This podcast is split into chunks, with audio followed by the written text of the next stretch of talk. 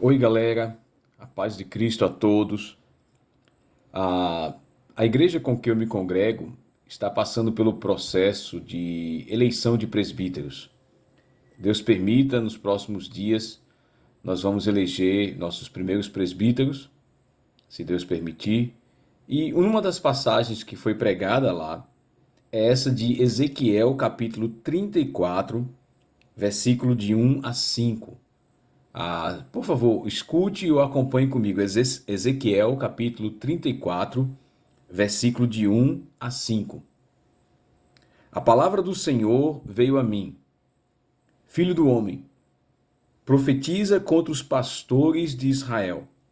Profetiza e dize aos pastores: Assim diz o Senhor Deus: Ai dos pastores de Israel que cuidam de si mesmos não devem os pastores cuidar das ovelhas? Comei a gordura e vos vestis da lã, matais o animal engordado, mas não cuidais das, não cuidais das ovelhas.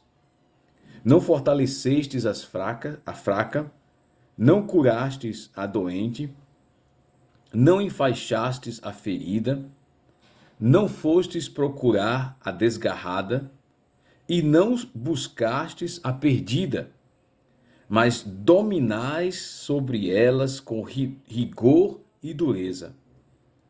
Assim se espalharam por falta de pastor e serviram de alimento para todos os animais selvagens, pois se espalharam. Ah, no contexto de Ezequiel, pastor era um sinônimo nem para o pastor de ovelhas, nem para o pastor de igrejas, mas era um sinônimo usado para os governantes é, políticos, né, civis do povo de Israel. E Ezequiel chama eles de pastores, porque a responsabilidade deles era cuidar do povo. Mas eu gostaria de usar este texto para aplicar aos pastores, aos líderes religiosos. E Deus não estava contente com esse pessoal. Ele começa dizendo: ai dos pastores de Israel. E por que Deus está com raiva desse pessoal? E ele aponta três coisas.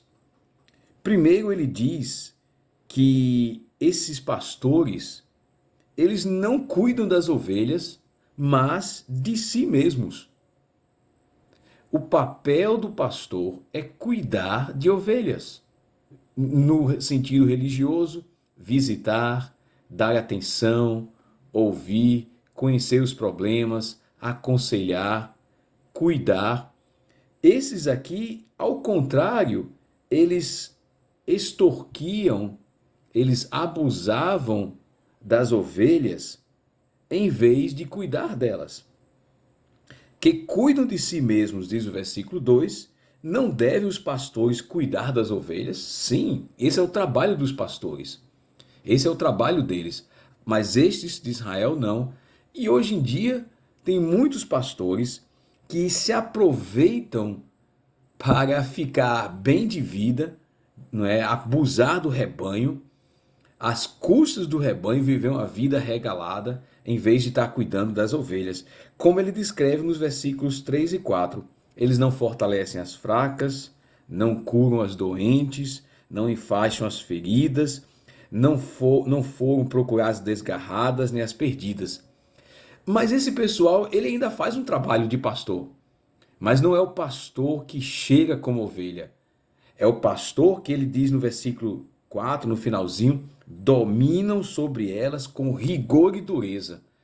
Então é aquele cara que ele não é ausente, mas ele é um presente pastor, um pastor presente, mas que cuida com mão de ferro. Então, quando as ovelhas estão doentes, ele deveria estar cuidando delas. Então, a mesma coisa hoje. Igrejas cujos líderes são dominadores, são déspotas são ditadores, não é? Não tem graça, não usam de bondade para o cuidado das ovelhas. E o terceiro e último ponto, o que acontece?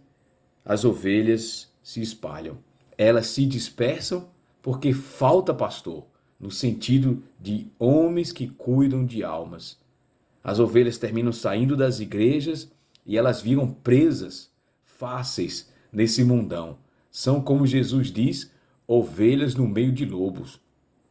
São ovelhas que não têm pastores para cuidar delas, elas sofrem uma decepção religiosa e elas terminam se desgarrando.